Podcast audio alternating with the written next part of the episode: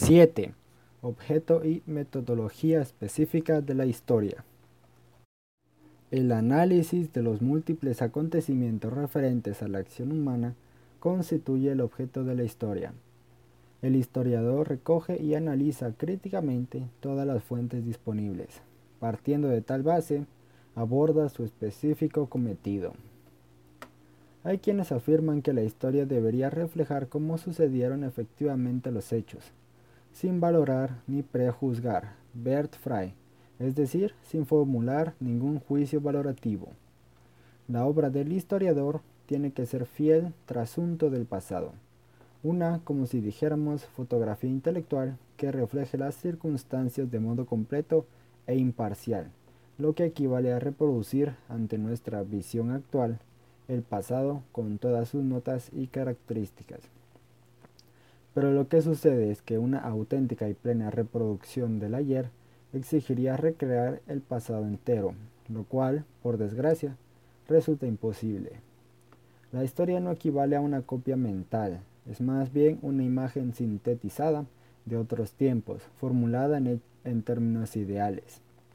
El historiador jamás puede hacer que los hechos hablen por sí mismos ha de ordenarlo según el ideario que informe su exposición. Nunca podrá reflejar todos los acontecimientos concurrentes. Por eso se limita simplemente a destacar aquellos hechos que estima pertinentes.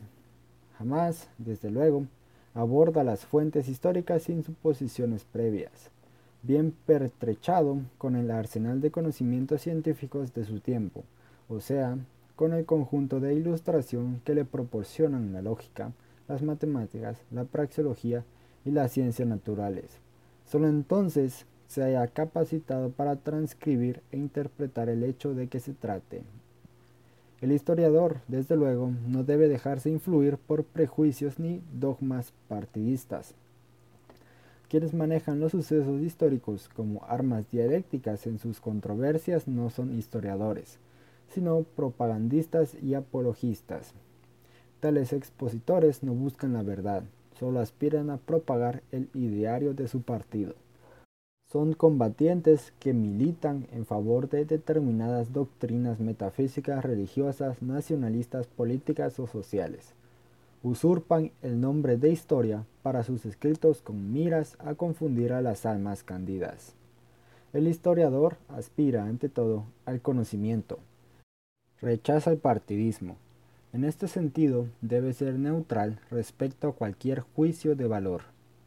El postulado de la Freiheit puede fácilmente respetarse en el campo de la ciencia a es decir, en el terreno de la lógica, la matemática o la praxeología, así como en el de las ciencias naturales experimentales.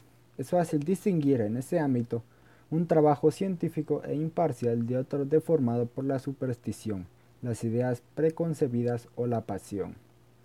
Pero en el mundo de la historia es mucho más difícil atenerse a esa exigencia de neutralidad valorativa. Ello es obvio por cuanto la materia que maneja el estudio histórico, es decir, la concreta, accidental y circunstancial ciencia de la acción humana, consiste en juicios de valor y en los cambiantes efectos que estos provocaron. A cada paso tropieza el historiador con juicios valorativos. Sus investigaciones giran en torno a las valoraciones formuladas por aquellas gentes cuyas acciones narra.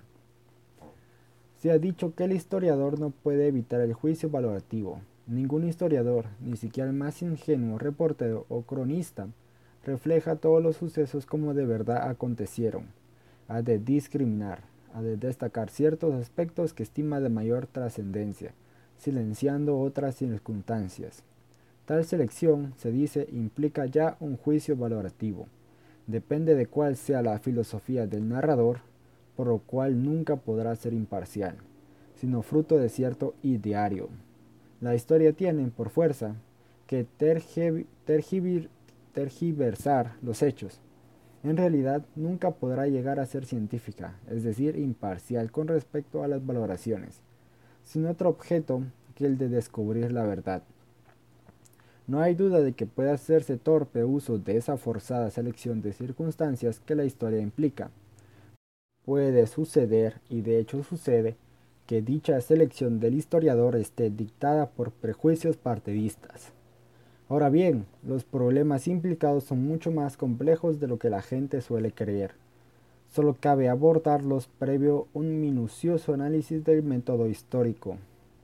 Al enfrentarse con cualquier asunto, el historiador maneja todos aquellos acontecimientos que le brindan la lógica, las matemáticas, las ciencias naturales y sobre todo la praxeología. Ahora bien, no le bastan en su labor las herramientas mentales que tales disciplinas no históricas le proporcionan. Constituyen estas armas auxiliares indispensables al historiador. Sin embargo, no puede el estudioso, amparado solo en, e, en ellas, resolver las graves incógnitas que se le plantean. El curso de la historia depende de las acciones de los individuos y de los efectos provocados por dichas actuaciones. A su vez, la acción viene predeterminada por los juicios de valor de los interesados, es decir, por los fines que ellos mismos desean alcanzar y los medios que a tal objeto aplican. El que unos u otros medios sean preferidos también depende del conjunto de conocimientos técnicos de que se disponga. A veces, gracias a los conocimientos que la praxeología o las ciencias naturales proporcionan, se pueden apreciar los efectos a que dieron lugar los medios aplicados. Ahora bien, surgen muchos otros problemas que no pueden ser resueltos recurriendo al, auxilio de estas disciplinas.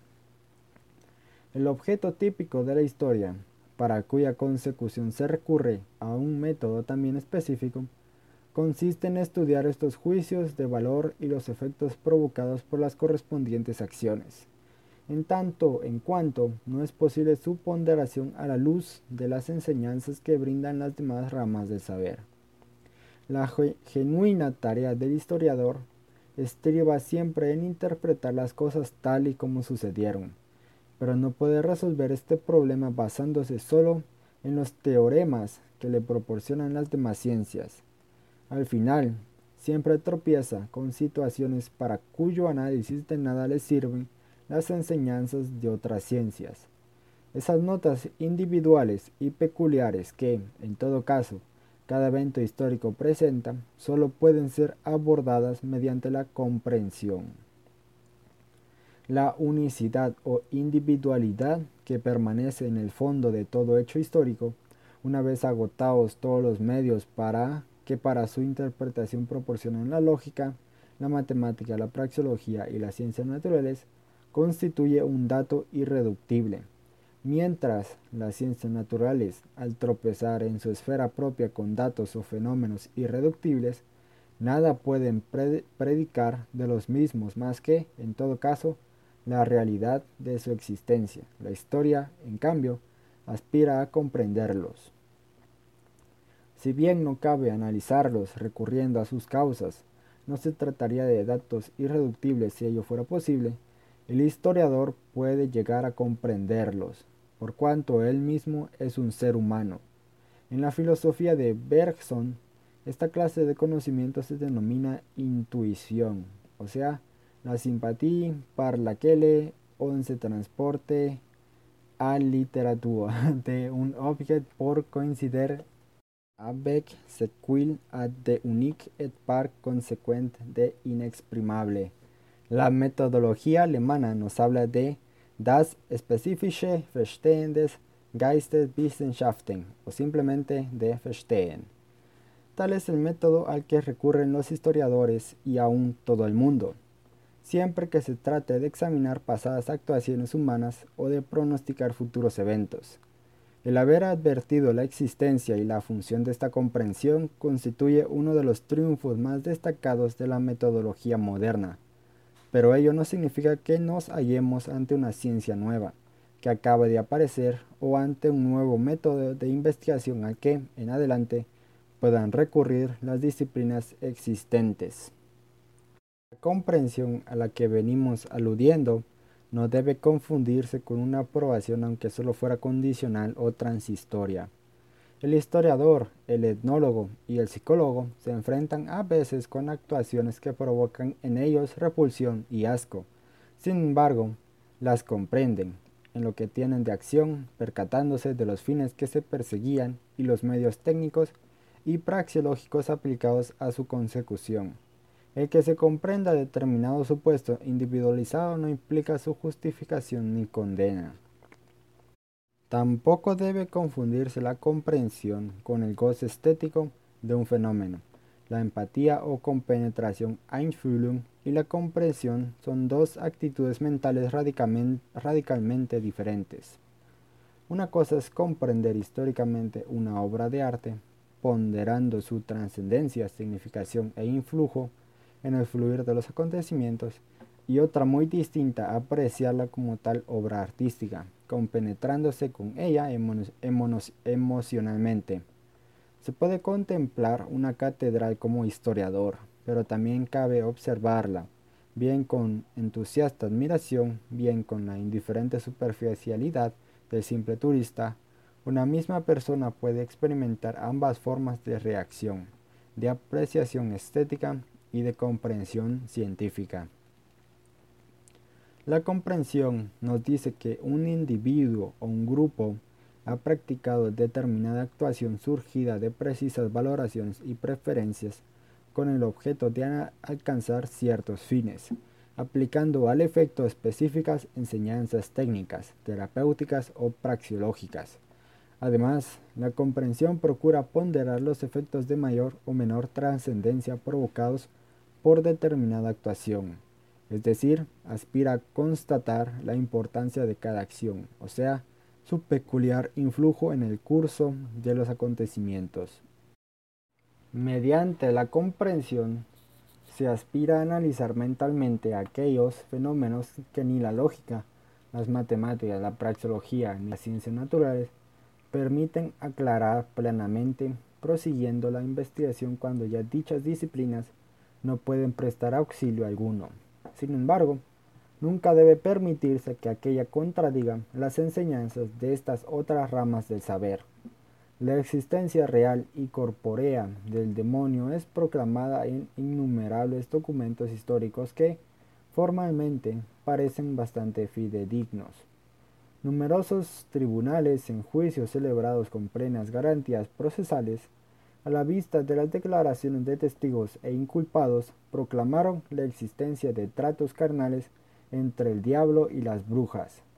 Ahora bien, pese a ello, no sería hoy admisible que ningún historiador pretendiera mantener sobre la base de la comprensión la existencia física del demonio y su intervención en los, en los negocios humanos, fuera del mundo visionario de alguna mentalidad sobreexcitada.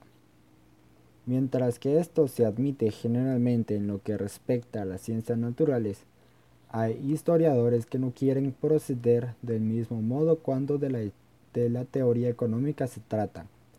Pretenden oponer a los teoremas económicos el contenido de documentos que, se supone, atestiguan hechos contrarios a las verdades praxeológicas. Ignoran que los fenómenos complejos no pueden ni demostrar ni refutar la certeza de ningún teorema económico, por lo cual no pueden esgrimirse frente a ninguna afirmación de índole teórica. La historia económica es posible solo en razón a que existe una teoría económica, la cual explica las consecuencias económicas de las actuaciones humanas. Sin doctrina económica, toda historia referente a hechos económicos no sería más que mera acumulación de datos inconexos, abierta a las más arbitrarias, arbitrarias interpretaciones. 8. Concepción y comprensión. La misión de las ciencias de la acción humana consiste en descubrir el sentido y trascendencia de las distintas actuaciones. A tal efecto, recurren a dos diferentes procedimientos metodológicos, la concepción y la comprensión. Aquella es la herramienta mental de la praxeología, esta la de la historia. El conocimiento praxeológico es siempre conceptual se refiere a cuánto es obligado en toda acción humana. Implica invariablemente manejar categorías y conceptos universales. El conocimiento histórico, en cambio, se refiere a lo que es específico y típico de cada evento o conjunto de eventos. Analiza cada uno de sus objetos de estudio, ante todo, mediante los instrumentos mentales que las restantes ciencias le proporcionan. Practicada esta labor previa, se enfrenta con su tarea típica y genuina, la de descubrir mediante la comprensión las condiciones privativas e individualizantes del hecho en cuestión. Como ya antes se hacía notar, hay quienes suponen que la historia nunca puede ser realmente científica, ya que la comprensión histórica está condicionada por los propios juicios subjetivos de valor del historiador. La comprensión, se afirma, no es más que un eufemismo, tras el cual se esconde la pura arbitrariedad. Los trabajos históricos son siempre parciales y unilaterales, por cuanto no se limitan a narrar hechos, más bien solo sirven para deformarlos. Existen, ciertamente, libros de historia escritos desde dispares puntos de vista. La reforma ha sido reflejada por católicos y también por protestantes. Hay historias proletarias e historias burguesas, historiadores Tory e historiadores Whig. Cada nación, partido o grupo lingüístico tiene sus propios narradores y, sus particulares ideas históricas. Pero tales disparidades de criterio nada tienen que ver con la intencionada deformación de los hechos por propagandistas y apologistas disfrazados de historiadores. Aquellas circunstancias cuya certeza, a la vista de las fuentes disponibles, resulta indudable, deben ser fielmente reflejadas por el historiador ante todo. En esta materia no cabe la interpretación personal. Es una tarea que ha de perfeccionarse recurriendo a los servicios que brindan las ciencias de índole no histórica. El historiador advierte los fenómenos, que después reflejará mediante el ponderado análisis crítico de las fuentes. Siempre que sean razonablemente fidedignas y ciertas las teorías de las ciencias no históricas que el historiador maneje al estudiar sus fuentes, no es posible ningún arbitrario desacuerdo respecto al establecimiento de los fenómenos en cuanto tales. Las afirmaciones del historiador son correctas o contrarias a los hechos lo cual resulta fácil comprobar a la vista de los oportunos documentos. Tales afirmaciones, cuando las fuentes no brinden información bastante, puede ser que adolezca de vaguedad. En tal caso, los respectivos puntos de vista de los autores tal vez discrepen, pero siempre habrán de basar sus opiniones en una racional interpretación de las pruebas disponibles. Del debate quedan por fuerza, excluidas las afirmaciones puramente arbitrarias.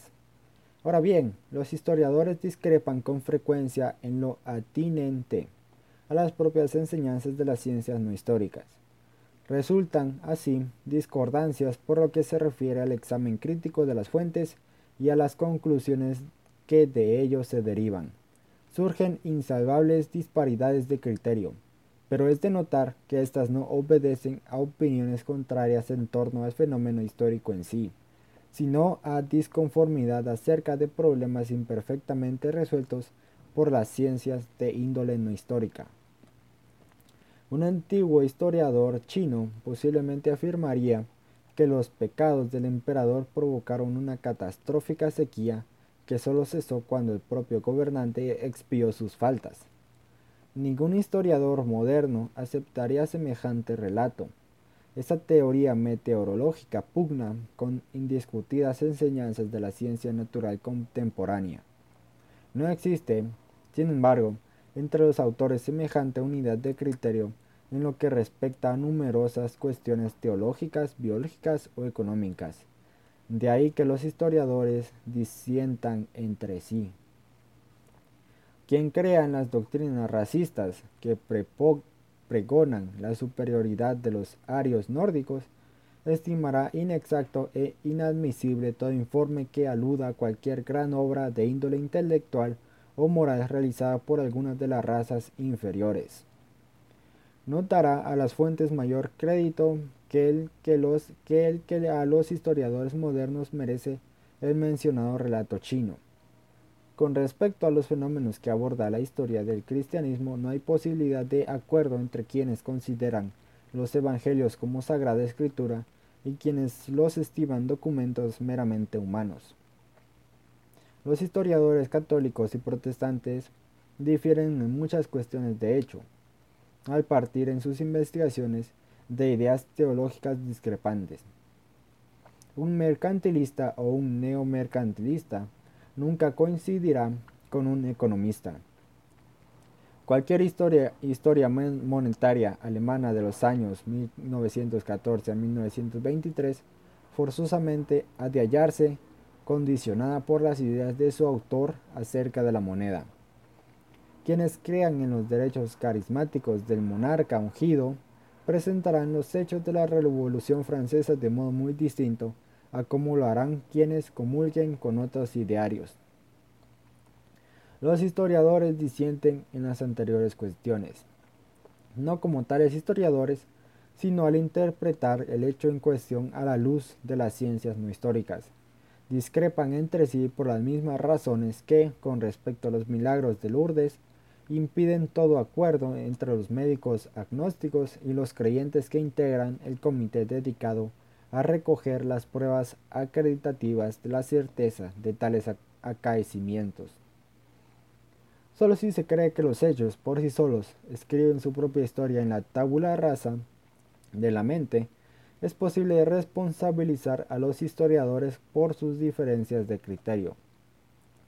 Ahora bien, tal actitud implica dejar de advertir que jamás la historia podrá abordarse más que partiendo de ciertos presupuestos, de tal suerte que todo desacuerdo en torno a dichos presupuestos, es decir, en torno al contenido de las ramas no históricas del saber, ha de predeterminar por fuerza la exposición de los hechos históricos. Tales presupuestos modelan igualmente la elección del historiador en lo referente a qué circunstancias entiende deban ser mencionadas y cuáles por irrelevantes procede omitir. Ante el problema de por qué cierta vaca no produce leche, un veterinario moderno para nada se preocupará de si el animal ha sido maldecido por una bruja. Ahora bien, hace 300 años, su despreocupación al respecto no hubiera sido tan absoluta. Del mismo modo, el historiador elige de entre la infinidad de acontecimientos anteriores al hecho examinado aquellos capaces de provocarlo, o de retrasar su aparición, descartando aquellas otras circunstancias, carentes, según su personal concepción de las ciencias no históricas, de cualquier influjo. Toda mutación en las enseñanzas de las ciencias no históricas exige, por consiguiente, una nueva exposición de la historia. Cada generación se ve en el caso de abordar, una vez más, los mismos problemas históricos, por cuanto se le presentan bajo nueva luz. La antigua visión teológica del mundo provocó un enfoque histórico distinto del que presentan las modernas enseñanzas de las ciencias naturales. La economía política de índole subjetiva da lugar a que se escriban obras históricas totalmente diferentes a las formuladas al amparo de las doctrinas mercantilistas. Las divergencias que, por razón de las anteriores disparadas del criterio, puedan registrar los libros de los historiadores. Evidentemente, no son consecuencias de una supuesta imperfección o inconcreción de los estudios históricos. Al contrario, vienen a ser fruto de las distintas opiniones que coexisten en el ámbito de aquellas otras ciencias que suelen considerarse rigurosas y exactas. En orden a evitar todo posible error interpretativo, conviene destacar algunos otros extremos. Las divergencias de criterio que nos vienen ocupando nada tienen en común con los supuestos siguientes. 1. La voluntaria distorsión de los hechos con fines engañosos. 2. El pretender ensalzar o condenar determinadas acciones desde puntos de vista legales o morales. 3. El, el consignar de modo incidental observaciones que impliquen juicios valorativos dentro de una exposición de la realidad rigurosa y objetiva.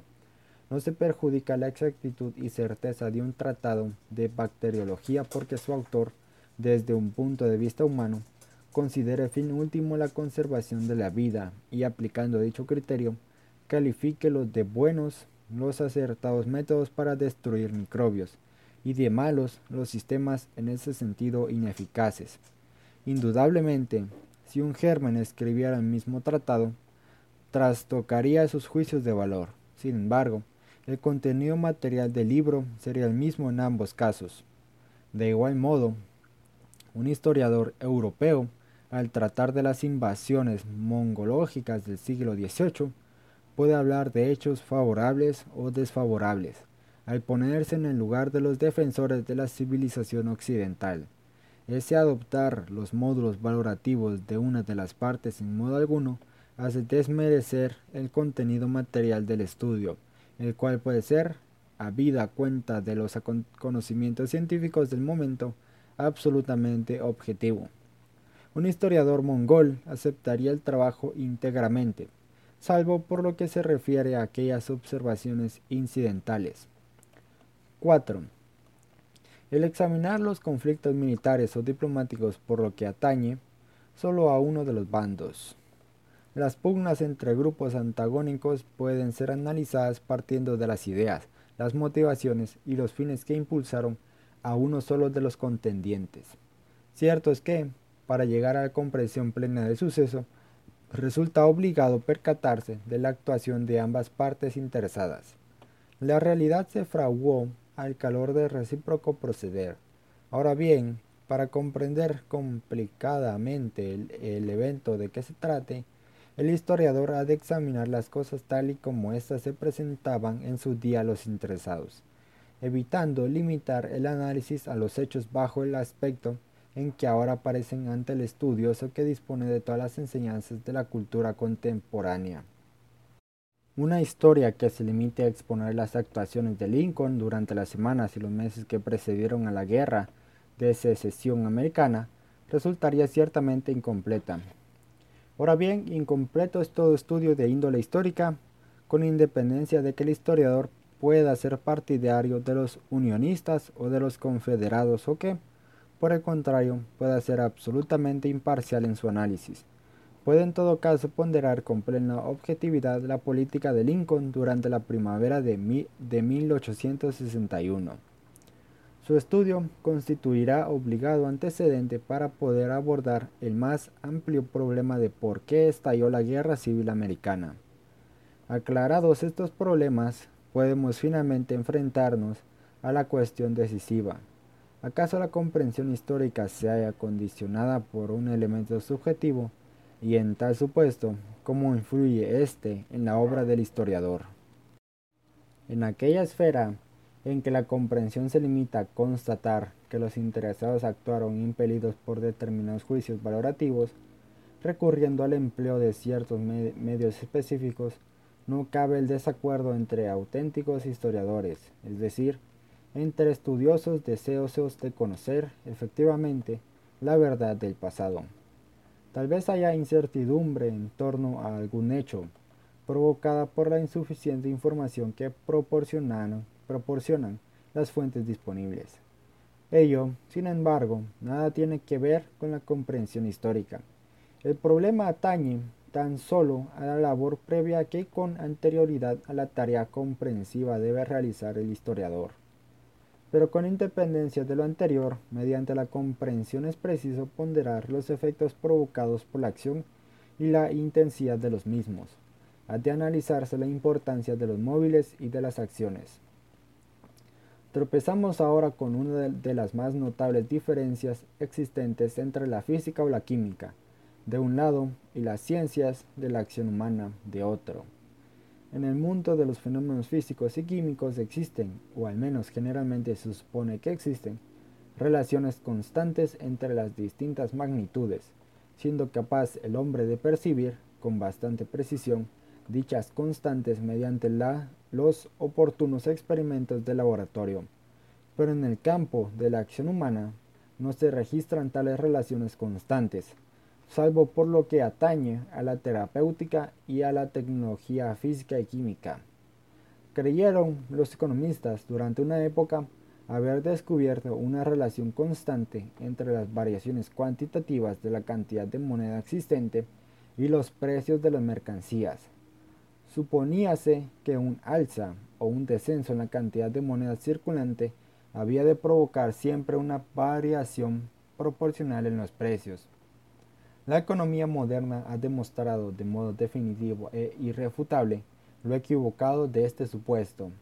Se equivocan los economistas que pretenden sustituir por una economía cuantitativa la que ellos denominan economía cualitativa. En el mundo de lo económico no hay relaciones constantes, por lo cual toda medición resulta imposible. Cuando una estadística nos informa de que en cierta época un aumento del 10% en la producción patatera de Atlantis provocó una baja del 8% en el precio de dicho tubérculo, tal ilustración en modo alguno prejuzga lo que sucedió o pueda suceder en cualquier otro lugar o momento a registrar una variación en la producción de patatas. Los datos estadísticos no han medido la elasticidad de la demanda de las papas únicamente reflejan un específico e individualizado evento histórico. Nadie de mediana inteligencia puede dejar de advertir que es variable el aprecio de las gentes por lo que se refiere a patatas o cualquier otra mercancía. No estimamos todos los todos las mismas cosas de modo idéntico, y aún las valoraciones de un determinado sujeto cambian al variar las circunstancias concurrentes. Fuera del campo de la historia económica, nadie supuso jamás que las relaciones humanas registraran relaciones constantes. En las pasadas pugnas entre los europeos y los pueblos atrasados de otras razas, un soldado blanco, desde luego, equivalía a varios indígenas. Ahora bien, a ningún necio se le ocurrió medir la magnitud de la superioridad europea. La imposibilidad en este terreno de toda medición no ha, de, atribuirse a una supuesta imperfección de los métodos técnicos empleados, sino que proviene de la ausencia de relaciones constantes en la materia analizada. Si se debiera a una insuficiencia técnica, cabría, al menos en ciertos casos, llegar a cifras aproximadas. Pero no, el problema estriba, como se decía, en que no hay relaciones constantes Contrariamente a lo que ignorantes positivistas se complacen en repetir, la economía en modo alguno es una disciplina atrasada por no ser cuantitativa. Carece de esta condición y no se embarca en mediciones por cuanto no maneja constantes. Los datos estadísticos referentes a, a realidades económicas son datos puramente históricos nos ilustran acerca de lo que sucedió en un caso específico que no volverá a repetirse. Los fenómenos físicos pueden interpretarse sobre la base de las relaciones constantes descubiertas mediante la experimentación. Los hechos históricos no admiten tal tratamiento. El historiador puede registrar todos los factores que contribuyeron a provocar un cierto evento, así como aquellas otras circunstancias que se oponían a su aparición, las cuales pudieron retrasar o paliar el efecto finalmente conseguido. Ahora bien, tan solo mediante la comprensión puede el investigador ordenar los distintos factores causales con criterio cuantitativo en relación a los efectos provocados. Ha de recurrir forzosamente a la comprensión si quiere asignar a cada uno de los n factores concurrentes su respectiva importancia para la aparición del efecto P. En el terreno de la historia, la comprensión equivale, por así decirlo, al análisis cuantitativo y a la medición.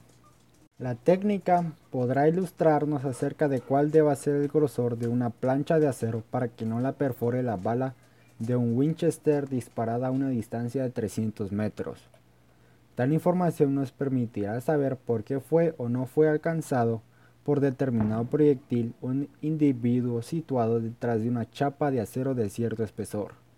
La historia, en cambio, es incapaz de explicar con semejante simplicidad por qué se han incrementado en un 10% los precios de la leche, por qué el presidente Roosevelt venció al gobernador de Wei en las elecciones de 1944, o por qué Francia, de 1870 a 1940, se gobernó por una constitución, constitución republicana. Estos problemas solo pueden abordarse mediante la comprensión. La comprensión aspira a ponderar la importancia específica de cada circunstancia histórica. No es lícito, desde luego, al manejar la comprensión recurrir a la arbitrariedad o al capricho. La libertad del historiador se halla limitada por la obligación de explicar racionalmente la realidad. Su única aspiración debe ser la de alcanzar la verdad. Ahora bien, en la comprensión aparece por fuerza un elemento de subjetividad. Está siempre matizada por la propia personalidad del sujeto y viene, por tanto, a reflejar la mentalidad del expositor. Las ciencias a priorísticas, la lógica, la matemática la praxeología, aspiran a formular conclusiones universalmente válidas para todo ser que goce de la estructura lógica típica de la mente humana. Las ciencias naturales buscan conocimientos válidos para todos aquellos seres que no solo disponen de la facultad humana de razonar, sino que se sirven además de los mismos sentidos que el hombre. La uniformidad humana, por lo que atañe a la lógica y a la sensación, confiere a tales ramas del saber su validez universal. Sobre esta idea se ha orientado hasta ahora la labor de los físicos. Solo últimamente, han comenzado dichos investigadores a advertir las limitaciones con que en sus tareas tropiezan, y repudiando la excesiva ambición anterior, han descubierto el principio de incertidumbre. Admiten ya la existencia de cosas inobservables cuya inobservabilidad es cuestión de un principio epistemológico. La comprensión histórica nunca puede llegar a conclusiones que hayan de ser aceptadas por todos.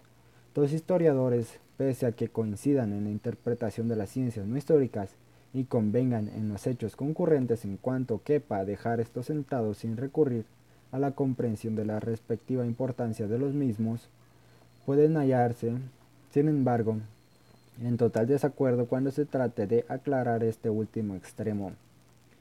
Tal vez coincidan en que los factores A, B y C contribuyeron a provocar el efecto P y, sin embargo, pueden disentir gravemente al ponderar la relevancia de cada uno de dichos factores en el resultado final finalmente producido. Por cuanto la comprensión aspira a calibrar la respectiva relevancia de cada una de las circunstancias concurrentes, resulta terreno abonado para los juicios subjetivos. Naturalmente, estos no son juicios de valor ni reflejan las preferencias del historiador son juicios de relevancia. Los historiadores pueden disentir por diversas razones. Tal vez sustenten diferentes criterios por lo que respecta a las enseñanzas de las ciencias no históricas. Tal vez sus diferencias surjan de sus respectivos conocimientos, más o menos perfectos, de las fuentes, y tal vez difieran por sus ideas acerca de los motivos y aspiraciones de los interesados o acerca de los medios que al efecto aplicaron. Ahora bien, en todas estas cuestiones se puede llegar a, formular, a fórmulas de avenencia, previo un examen racional objetivo de los hechos. No es imposible alcanzar un acuerdo en términos generales acerca de tales problemas. En cambio, a las discrepancias entre historiadores con motivo de sus respectivos juicios de relevancia, no se puede encontrar soluciones que todos forzosamente hayan de aceptar. Los métodos intelectuales de la ciencia no difieren específicamente de los que el hombre corriente aplica en su cotidiano razonar. El científico utiliza las mismas herramientas mentales que el ego, pero las emplea con mayor precisión y, pericia. La comprensión en modo alguno es privilegio exclusivo de historiadores. Todo el mundo se sirve de ella. Cualquiera, al observador, al observar las condiciones de su medio ambiente, adopta una actitud de historiador. Al enfrentarse con la incertidumbre de futuras circunstancias, todos y cada uno recurren a la comprensión. Mediante ella aspira el especulador a comprender la respectiva importancia de los diversos factores intervinientes que plasmarán la realidad futura porque la acción hagámoslo notar desde ahora al iniciar nuestras investigaciones, se enfrenta siempre y por fuerza con el futuro, es decir, con circunstancias inciertas, por lo cual al actuar tiene invariablemente carácter especulativo. El hombre mira al futuro, por así decirlo, con ojos de historiador. Historia natural e historia humana. La cosmogonia, la geología y las ciencias que se ocupan de las acaecidas mutuaciones biológicas son, todas ellas, disciplinas históricas, por cuanto el objeto de su estudio consiste en hechos singulares que sucedieron en el pasado. Ahora bien, tales ramas del saber se atienen exclusivamente al sistema epistemológico de las ciencias naturales, por lo cual no precisan recurrir a la comprensión. A veces se ven obligadas a ponderar magnitudes de un modo solo aproximado. Dichos cálculos estimados no implican, sin embargo, juicios de relevancia. Se trata simplemente de determinar relaciones cuantitativas de un modo menos perfecto que el que supone la medición exacta. Nada tiene ello que ver con aquella situación que se plantea en el campo de la acción humana, que se caracteriza por la ausencia de relaciones constantes. Por eso, al decir historia, pensamos exclusivamente en historia de las actuaciones humanas, terreno en el que la comprensión constituye la típica herramienta mental. Contra la afirmación de que la moderna ciencia natural debe al método experimental todos sus triunfos, suele aducirse el caso de la astronomía. Ahora bien, la astronomía contemporánea es esencialmente la aplicación a los cuerpos celestes de leyes físicas descubiertas en nuestro planeta de modo experimental. Antiguamente, los estudios astronómicos suponían que los cuerpos celestes se movían con arreglo a órbitas inmutables.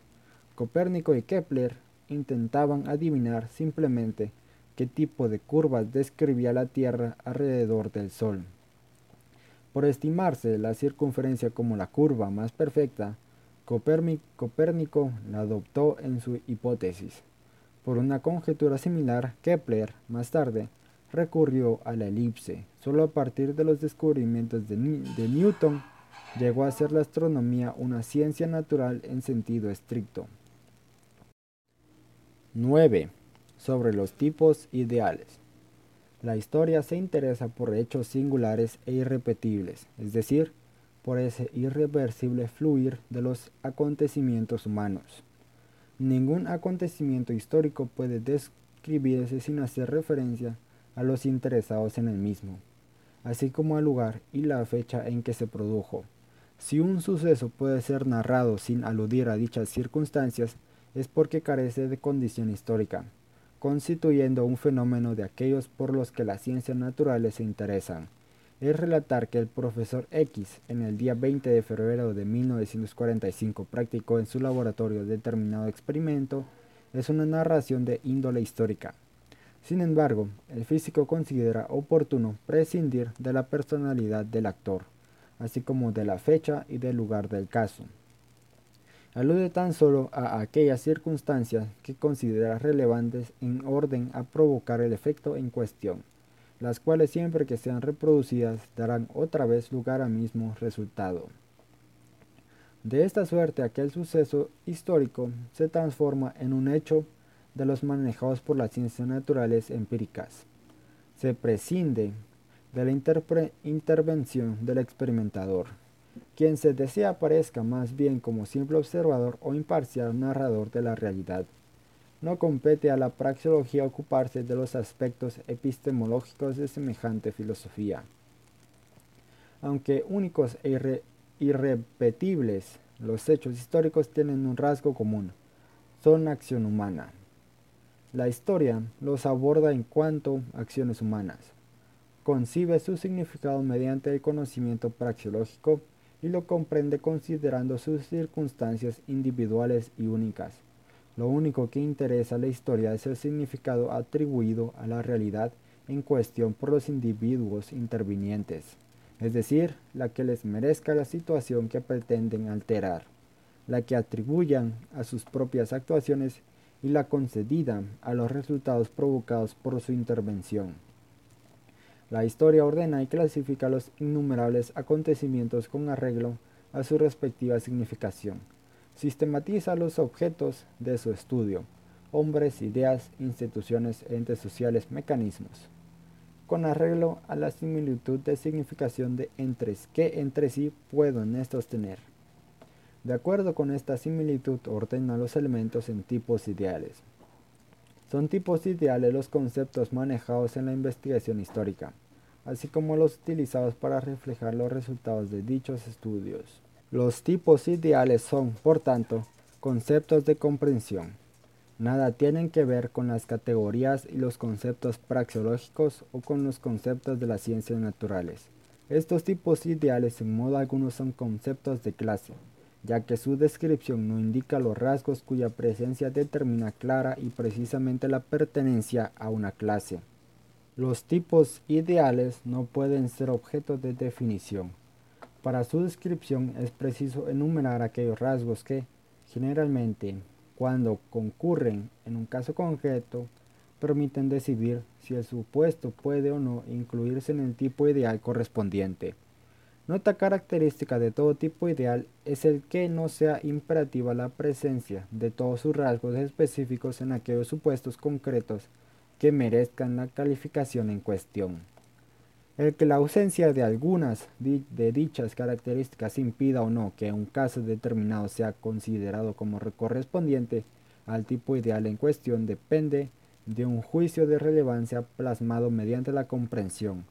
En definitiva, el tipo ideal es un resultado de la comprensión de los motivos, las ideas y los propósitos de los individuos que actúan, así como de los medios que aplican. El tipo ideal nada tiene que ver con promedios estadísticos. La mayor parte de los rasgos que le caracterizan no admiten la ponderación numérica, por lo cual es imposible pensar en deducir medias aritméticas en esta materia. Pero la razón fundamental es otra. Los promedios estadísticos nos ilustran acerca de cómo proceden los sujetos integrantes de una cierta clase o grupo, formado de antemano en virtud de una definición o tipificación que maneja ciertas notas comunes en supuestos ajenos a los aludidos por la indicada definición o tipificación. Ha de constar la pertenencia a la clase o grupo en cuestión antes de que el estadístico pueda comenzar a averiguar cómo proceden los sujetos estudiados en casos especiales, sirviéndose de los resultados de esta investigación para deducir medidas aritméticas. Se puede determinar la media de la edad de los senadores americanos y también averiguar, promediando cómo reacciona ante ciertas circunstancias, una determinada clase de personas formada por individuos de la misma edad. Ahora bien, lo que lógicamente resulta imposible es formar una clase sobre la base de que sus miembros registren las mismas cifras promedias. Sin la ayuda de los tipos ideales no es posible abordar ningún problema histórico, ni aun cuando el historiador se ocupa de un solo individuo o de un hecho singular, puede evitar referirse a tipos ideales. Al tratar de Napoleón, el estudioso habrá de aludir a tipos ideales tales como los de capitán, dictador o jefe revolucionario. Si se enfrenta con la Revolución Francesa, tendrá que manejar los tipos ideales de revolución, desintegración de un régimen, anarquía, etc. Tal vez la alusión a cierto tipo ideal consista solo en negar la aplicabilidad del mismo al caso de que se trata. De una forma u otra, cualquier acontecimiento histórico ha de ser descrito e interpretado sobre la base de tipos ideales. El prófano, por su parte, igualmente ha de manejar cuando pretende abordar hechos pasados o futuros, tipos ideales, y a estos recurre de modo inconsciente. Solo mediante la comprensión se puede decidir si procede o no aludir a determinado tipo ideal para la mejor aprehensión mental del fenómeno de que se trate. El tipo ideal no viene a condicionar la comprensión. Antes, al contrario, es el deseo de una más perfecta comprensión lo que exige estructurar y emplear los correspondientes tipos ideales. Los tipos ideales se construyen mediante ideas y conceptos formulados por las ciencias de índole no histórica. Todo acontecimiento histórico está condicionado, como decíamos, por las enseñanzas de las demás ciencias. Depende de ellas y jamás puede estar en contradicción con las mismas. Ahora bien, lo cierto es que el conocimiento histórico se interesa por asuntos y emplea métodos totalmente diferentes de los de estas ciencias, las cuales por su parte no pueden recurrir a la comprensión. Por ello, los tipos ideales nada tienen en común con los conceptos que manejan las ciencias no históricas. Lo mismo le sucede con respecto a las categorías y conceptos praxeológicos. Los tipos ideales, desde luego, brindan las ineludibles herramientas mentales que el estudio de la historia exige. Pero el historiador no se sirve de ellos para desarrollar su labor de comprender hechos individuales y singulares. Por tanto, jamás podrá constituir un tipo ideal la simple adopción de cierto concepto praxeológico. Sucede con frecuencia que vocablos empleados por la praxeología para designar determinados conceptos praxeológicos los utilizan también los historiadores para referirse a ciertos tipos ideales. En tal caso, el historiador está sirviéndose de una misma palabra para expresar dos ideas distintas. En ocasiones empleará el término para designar el correspondiente concepto praxeológico. Con mayor frecuencia, sin embargo, recurrirá al mismo para referirse al tipo ideal. En este último supuesto, el historiador atribuye a dicha palabra un significado distinto de su significado praxeológico. Le transforma transfiriéndolo a un campo de investigación distinto. El concepto económico de empresario no coincide con el tipo ideal empresario que la historia económica y la economía descriptiva manejan. Una tercera significación corresponde al concepto legal de empresario. El término empresario en el terreno económico encarna una idea precisa y específica, idea que, en el marco de la teoría del mercado, sirve para designar una función claramente individualizada. El, ideal tipo histórico de empresario no abarca los mismos sujetos que el concepto económico. Nadie piensa, al hablar de empresario, en el limpiabotas, ni en el taxista que trabaja con su propio automóvil, en el vendedor ambulante, ni en el humilde labriego. Todo lo que la economía predica de los empresarios es rigurosamente aplicable a cuantos integran esa clase con total independencia de las particulares circunstancias de tiempo, espacio u ocupación que a cada particular puedan corresponder. Por el contrario, lo que la historia económica establece en relación con sus tipos ideales puede variar según las circunstancias particulares de las distintas edades, países, tipos de negocio y demás situaciones. Por eso, los historiadores apenas manejan el tipo ideal general de empresario, se interesan más por ciertos tipos empresariales específicos, tales como el americano de los tiempos de Jefferson, el de la industria pesada alemana en la época de Guillermo II, el correspondiente a la industria textil de Nueva Inglaterra en las décadas que precedieron a la Primera Guerra Mundial, el de la Haute Finance protestante de París, el de empresario autodidacta, etc. El que el uso de un determinado tipo de ideal deba o no ser recomendado depende totalmente del modo de comprensión. Hoy en día es frecuente recurrir a dos conocidos tipos ideales, el integrado por los partidos de izquierda, progresistas, y el de los partidos de derecha, fascistas. Entre los primeros se incluyen las democracias occidentales, algunas de las dictaduras iberoamericanas y el bolchevismo ruso. El segundo grupo lo forman el fascismo italiano y el nazismo alemán. Tal clasificación es fruto de un cierto modo de comprensión. Otra forma de ver las cosas prefiere constatar la democracia y la dictadura.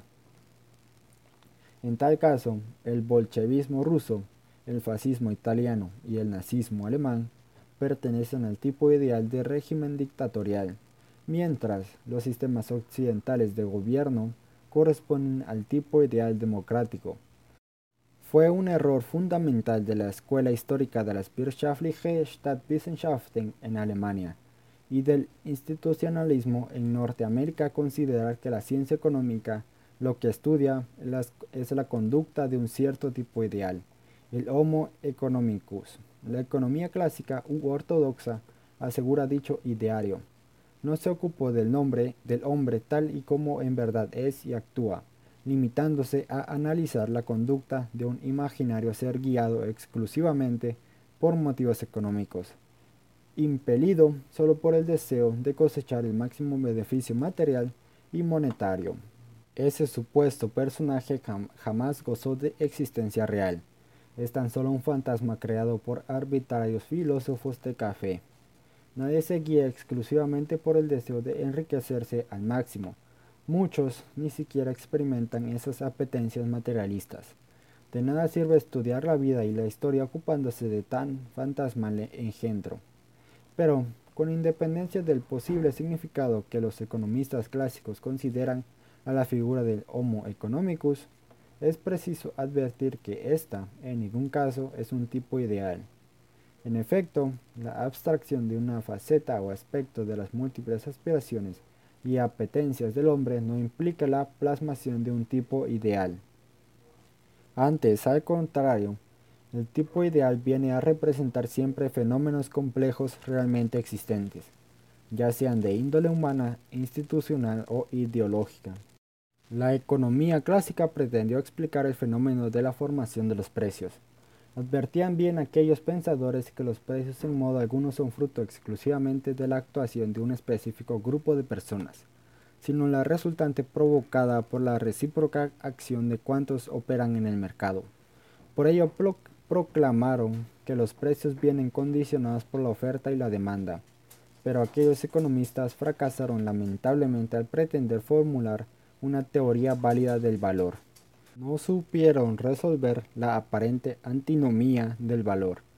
Les desconcertaba la paradoja de que el oro valiera más que el hierro, pese a ser este más útil que aquel. Tal deficiencia les impidió advertir que las apetencias de los consumidores constituyen la única causa y razón de la producción y el intercambio mercantil. Por ello, tuvieron que abandonar su ambicioso plan de llegar a formular una teoría general de la acción humana, contentándose con formular una teoría dedicada exclusivamente a explicar las actividades del hombre de empresa, descuidando el hecho de que las preferencias de todos y cada uno de los humanos es el factor económico decisivo. Se interesaron solo por el proceder del hombre de negocios, que aspira siempre a comprar en el mercado más barato y a vender en el más caro. El consumidor quedaba excluido de su campo de observación. Más tarde, los continuadores de los economistas clásicos pretendieron explicar y justificar dicha actitud investigadora sobre la base de que era un método deliberante, deliberadamente adoptado y epistemológicamente conveniente. Sostenían que los economistas pretendían limitar expresamente sus investigaciones a una determinada faceta de la acción humana, al aspecto económico. Deseaban ocuparse tan solo de la imaginaria figura del hombre impelido, de manera exclusiva por motivaciones económicas, dejando de lado cualesquiera otras pese a, a constarles que la gente en realidad actúa movida por numerosos impulsos de índole no económica. Algunos de estos exegetas aseguraron que el análisis de esas motivaciones no corresponde a la ciencia económica, sino a otras ramas del saber. También hubo quienes, si bien convenían en que el examen de las apetencias no económicas, así como su influjo en la información de los precios, competía a la economía opinaban que dicha tarea debería ser abordada más tarde por ulteriores generaciones. Comprobaremos después que la distinción entre motivos económicos y no económicos es imposible de mantener. De momento, basta con resaltar que estas doctrinas que pretenden limitar la investigación al aspecto económico de la acción humana vienen a falsear y tergiversar por completo las enseñanzas de los economistas clásicos. Jamás pretendieron estos lo que sus comentaristas suponen. Se interesaban por aclarar la formación de los precios efectivos y verdaderos, desentendiéndose de aquellos imaginarios precios que surgirían si la gente operara bajo unas hipotéticas condiciones distintas de las que efectivamente concurren. Los precios que pretendieron y llegaron a explicar, si bien olvidándose de las apetencias y elecciones de los consumidores, son los precios auténticos del mercado, La oferta y la demanda de que nos hablan constituyen realidades efectivas, engendradas por aquellas múltiples motivaciones que inducen a los hombres a comprar o a vender. Su teoría resultaba incompleta por cuanto abandonaban el análisis de la verdadera fuente y origen de la demanda, descuidando el, remontarse a las preferencias de los consumidores. Por ello no lograron formular una teoría de la demanda plenamente satisfactoria, pero jamás supusieron que la demanda, empleando el vocablo tal y como ellos en sus escritos lo utilizan, respondiera exclusivamente a motivos económicos, negando trascendencia a los no económicos. Lamentablemente, dejaron de lado el estudio de las apetencias de los consumidores, limitando su examen a la actuación de, del hombre de empresa. Su teoría de los precios, no obstante, pretendía abordar los precios reales, si bien, como decíamos, prescindiendo de los motivos y voliciones que impulsan a los consumidores a actuar de uno u otro modo, nace la, la, moderna economía subjetiva cuando se logra resolver la aparente antinomía del valor. Sus teoremas, en modo alguno, se contraen ya a las actuaciones del hombre de empresa y para nada se interesan por el imaginario Homo economicus. Pretenden aprehender las inmodificables categorías que informan la acción humana en general. Abordan el examen de los precios, de los salarios o del interés, sin interesarse por las motivaciones personales que inducen a la gente a comprar y vender o a abstenerse de comprar y vender. Hora es ya de repudiar aquellas estériles construcciones que pretendían justificar las deficiencias de los clásicos a base de recurrir al fantasmagórico Homo economicus. 10. El método de la economía política. La praxeología tiene por objetivo investigar la categoría de la acción humana. Todo lo que se precisa para deducir todos los teoremas praxeológicos es conocer la esencia de la acción humana. Es un conocimiento que poseemos por el simple hecho de ser hombres. Ningún ser humano carece de él, salvo que influencias patológicas le hayan reducido a una existencia meramente vegetativa. Para comprender cabalmente esos teoremas no se requiere acudir a experimentación alguna. Es más, ningún conocimiento experimental, por amplio que fuera, haría comprensibles los datos a quien de antemano no supiera en qué consiste la actividad humana. Solo mediante el análisis lógico de aquellos conocimientos que llevamos dentro, referentes a la categoría de acción, es posible la asimilación mental de los teoremas en cuestión. Debemos concentrarnos y reflexionar sobre la estructura misma de la acción humana. El conocimiento praxeológico, como el lógico y el matemático, lo llevamos en nuestro interior, no nos viene de afuera. Todos los conceptos y teoremas de la praxeología están implícitos en la propia categoría de acción humana. En orden a alcanzar el conocimiento praxeológico, lo fundamental es analizar y deducir esos conceptos y teoremas, extraer las correspondientes conclusiones y determinar las características universales del actuar como tal.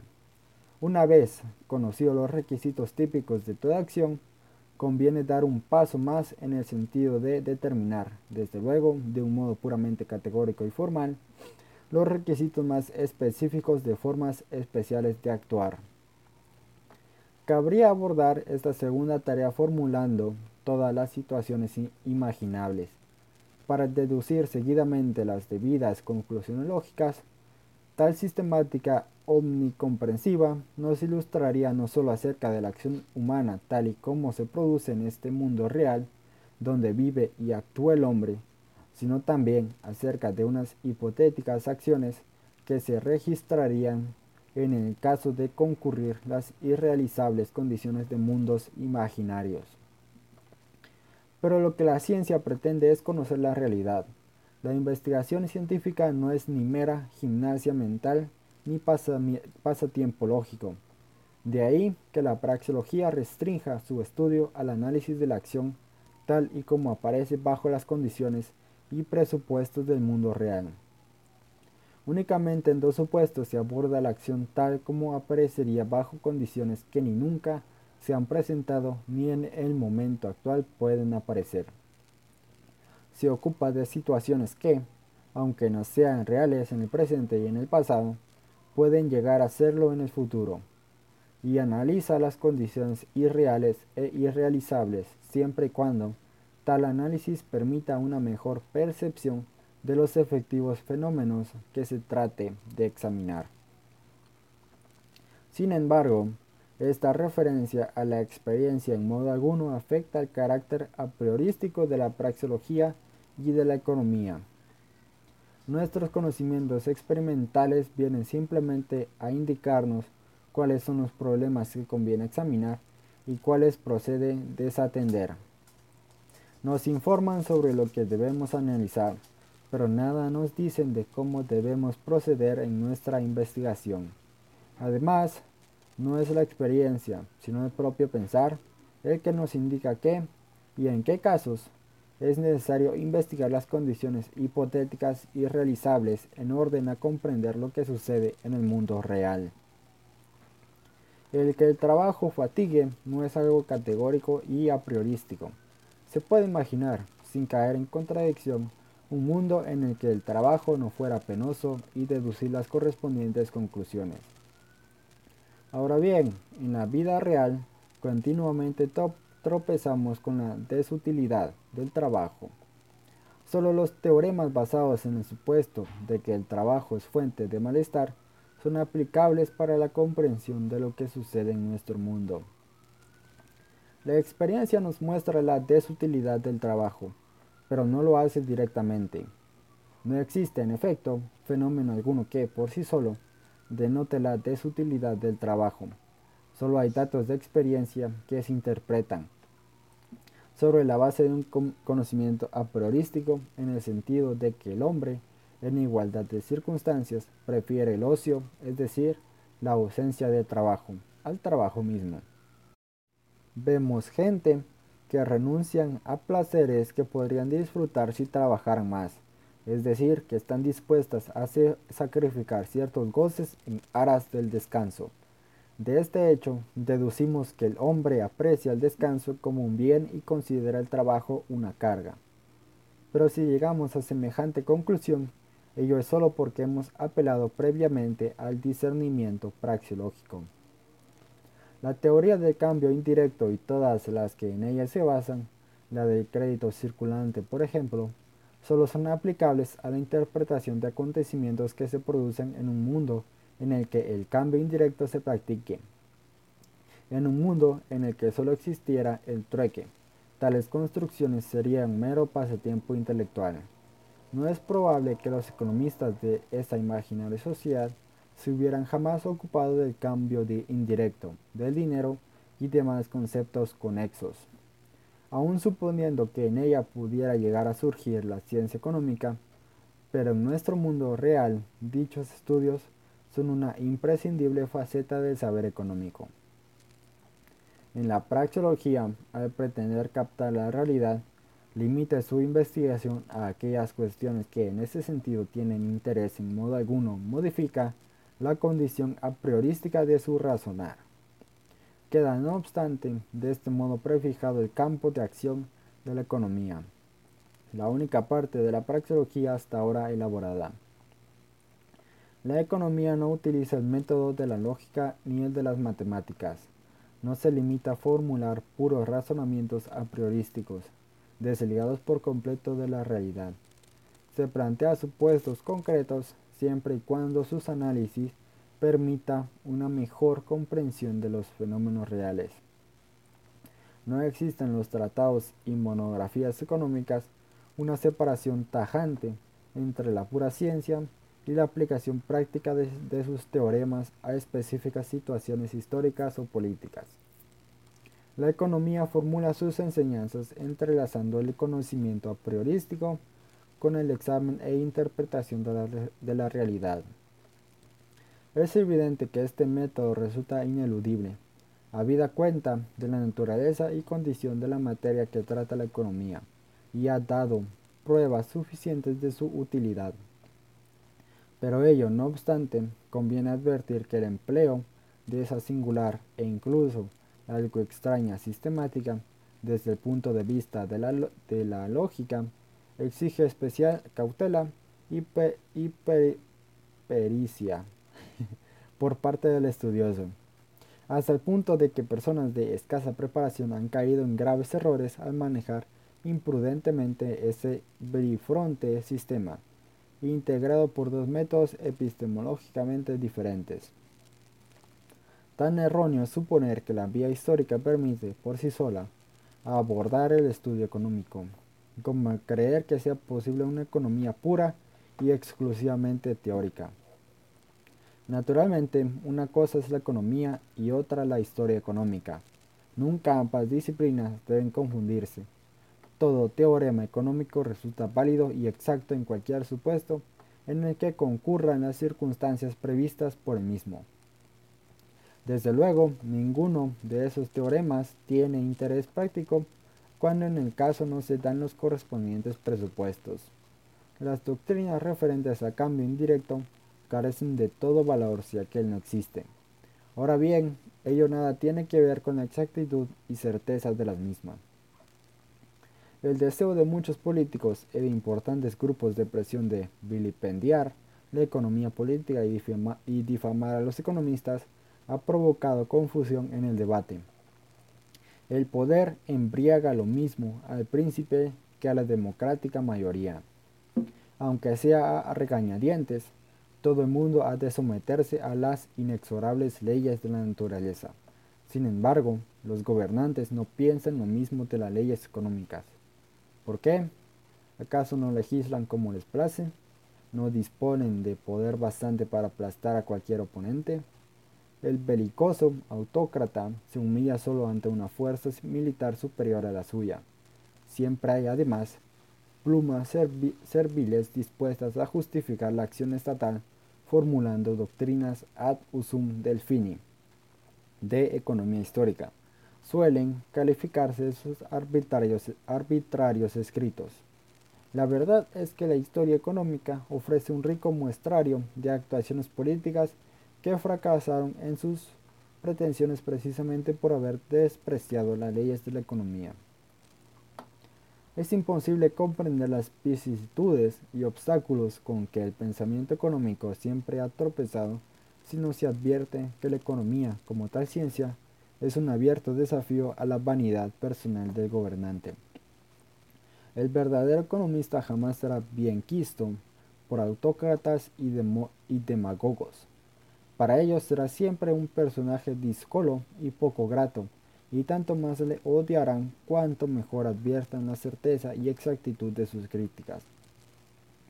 Ante tan frenética posición, bueno será resaltar que la base de todo el raciocinio praxeológico y económico, es decir, la categoría de acción humana, no admite crítica ni objeción alguna. Ninguna referencia a cuestiones históricas o empíricas puede invalidar la afirmación de que la gente trabaja conscientemente para alcanzar ciertos objetivos deseados. Ninguna discusión sobre la irracionalidad, los insondables abismos del alma humana, la espontaneidad de los fenómenos vitales, automatismos, reflejos y tropismos puede afectar al hecho de que el hombre se sirve de la razón para satisfacer sus deseos y apetencias. Partiendo de este fundamento inconmovible, que es la categoría de acción humana, la praxeología y la economía progresan paso a paso en sus estudios mediante el razonamiento reflexivo. Dichas disciplinas, tras precisar con el máximo rigor sus presupuestos y condiciones, proceden a elaborar un ordenado sistema de conceptos, deduciendo del mismo mediante raciocinio lógicamente inatacable las oportunas conclusiones.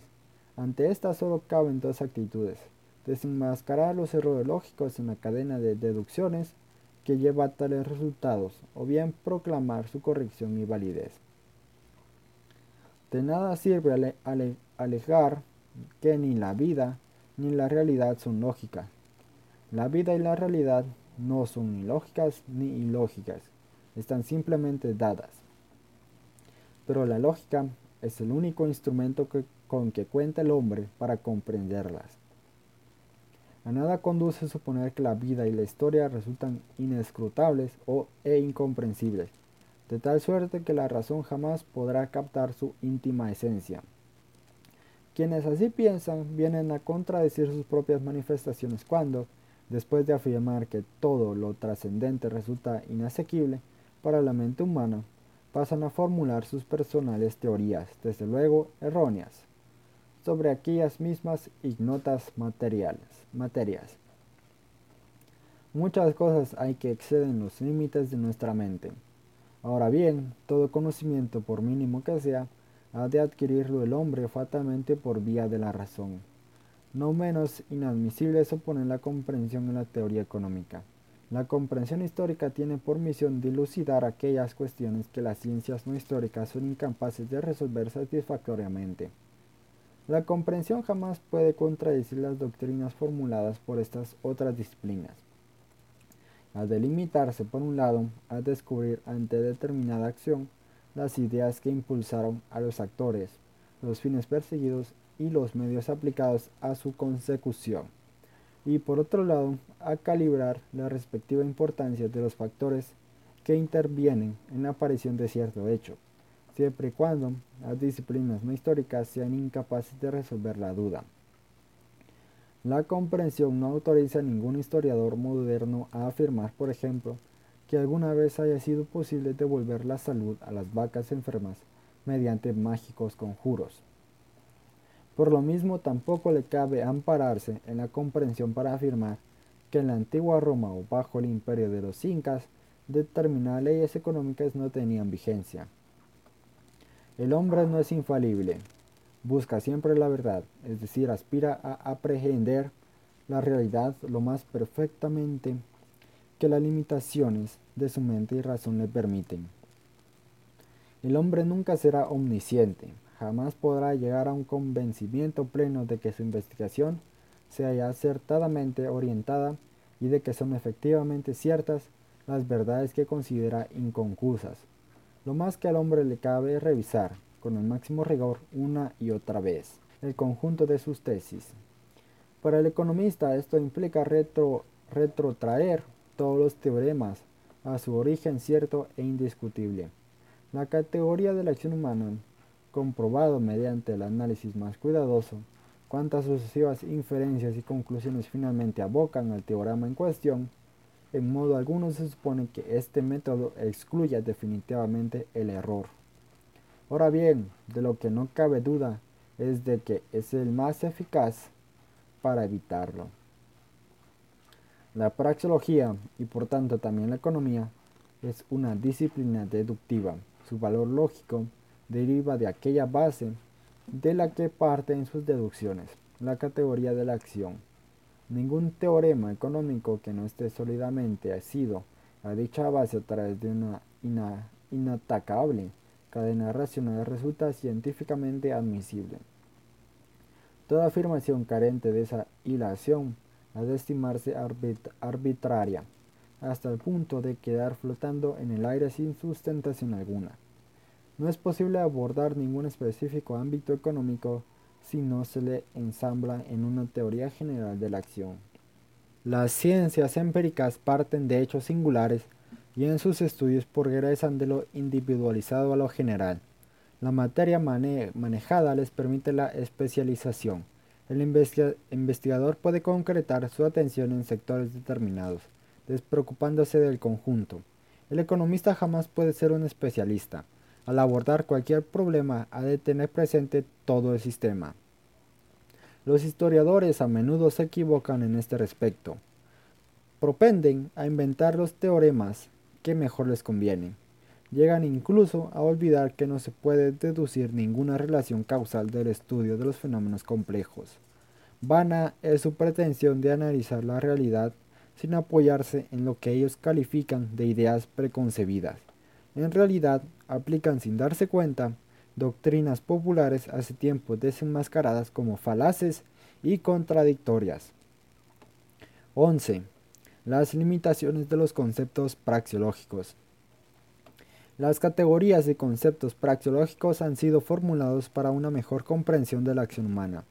Resultan contradictorios y carecen de sentido cuando se pretende aplicarlos en condiciones que no sean las típicas de la vida humana. El elemental antropomorfismo de las religiones primitivas repugna a la mente filosófica, pero no menos torpe es la pretensión de ciertos filósofos de describir con rigor, acudiendo a conceptos praxeológicos, las personas virtudes de un ser absoluto, sin ninguna de las incapacidades y flaquezas típicas de la condición humana. Los filósofos y los doctores de la escolástica, al igual que los teístas y deístas de la edad de la razón, concebían un ser absoluto, perfecto, inmutable, omnipotente y omnisciente, el cual, sin embargo, planeaba y actuaba, señalándose fines a alcanzar y recurriendo a medios específicos para su consecución. En realidad, solo actúa quien se halla en situación que conceptúa insatisfactoria, y reitera la acción solo quien es incapaz de suprimir el propio malestar de una vez para siempre. Todo ser que actúa háyase descontento, luego no es omnipotente. Si estuviera plenamente satisfecho, no actuaría, y si fuera omnipotente, habría enteramente suprimido de golpe la causa de su insatisfacción. El ente todopoderoso no tiene por qué elegir entre diferentes insatisfacciones.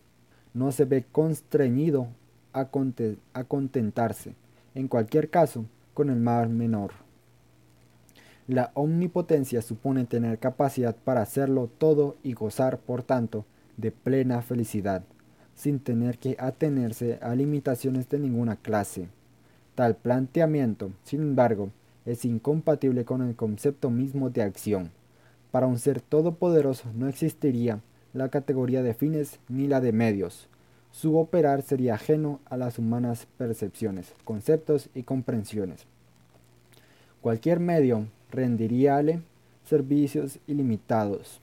Podría recurrir a cualquier medio para conseguir el fin deseado y aún alcanzar los objetivos propuestos sin servirse de medio alguno. Desborda nuestra limitada capacidad intelectual discurrir hasta las últimas consecuencias lógicas en torno al concepto de omnipotencia. La mente tropieza en este terreno con paradojas insolubles. ¿Tendría ese ser omnipotente capacidad bastante para realizar algo que fuera inmune a su ulterior interferencia? Si no pudiera hacerlo, dejaría de ser omnipotente, y si no fuera capaz de variar dicha inmodificable obra, ya no sería todopoderoso. ¿Es acaso compatible la omnipotencia con la omnisciencia? La omnisciencia implica que todos los futuros acontecimientos han de producirse del modo inexorablemente preestablecido. No es lógicamente concebible que un ser omnisciente sea al tiempo omnipotente. Su incapacidad para variar ese predeterminado curso de los acontecimientos arguiría en contra de su omnipotencia. La acción es un despliegue de potencia y control limitados. Es una manifestación del hombre, cuyo poder está restringido por las limitaciones de su mente por las exigencias fisiológicas de su cuerpo, por las realidades del medio en que opera y por la escasez de aquellos bienes de los que su bienestar depende. Vana es toda referencia a las imperfecciones y flaquezas del ser humano para describir la excelsitud de un ente absolutamente perfecto. Sucede que el propio concepto de perfección absoluta resulta en sí mismo contradictorio porque implica un estado definitivo e inmodificable. El más mínimo cambio vendría a desvirtuar la presupuesta perfección, provocando una situación más imperfecta. La mera posibilidad de mutación contradice la idea de absoluta perfección, pero la ausencia de todo cambio, es decir, la absoluta inmutabilidad, rigidez e inmovilidad, implica la ausencia de vida. Vida y perfección son conceptos incompatibles entre sí, pero igualmente lo son los de perfección y muerte. El ser vivo no es perfecto por cuanto cambia, pero el muerto tampoco es perfecto porque le falta la vida. El lenguaje empleado por hombres que viven y actúan utiliza expresiones comparativas y superlativas al comparar situaciones más o menos satisfactorias. Lo absoluto, en cambio, no alude a estados mejores o peores, es más bien una noción límite, es indeterminable, impensable e inexpresable, una quimera. No hay felicidad plena, ni gentes perfectas, ni eterno bienestar. Pretender describir la vida de Jauja o las condiciones de la existencia angélica implica caer en insolubles contradicciones. Cualquier situación supone limitación e imperfección. Esfuerzo por superar problemas, en definitiva, revela la existencia de descontento y malestar.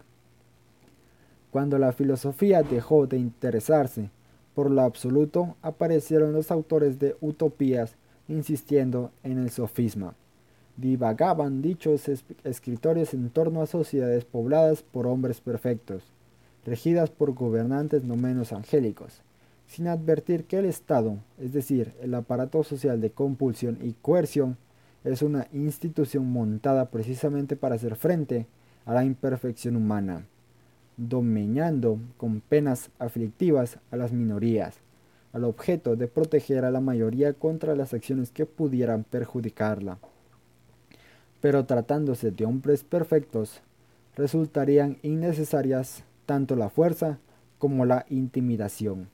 Los utópicos, sin embargo, prefirieron siempre desentenderse de la verdadera naturaleza humana y de las inmodificables circunstancias que informan la vida en este planeta. Godwin aseguraba que, abolida la propiedad privada, el hombre llegaría a ser inmortal. Charles Fourier entreveía los océanos rebosantes de rica limonada en vez de agua salada. Marx pasa enteramente por alto la escasez de los factores materiales de la producción. Trotsky llegó al extremo de proclamar que, en el paraíso proletario, el hombre medio alcanzará el nivel intelectual de un Aristóteles, un Goethe o un Marx. Y por encima de estas cumbres surgirían nuevas alturas. La estabilización y la seguridad constituyen las populares quimeras del momento. De ellas nos ocuparemos más adelante. Fin de capítulo 2. Al fin, huevo.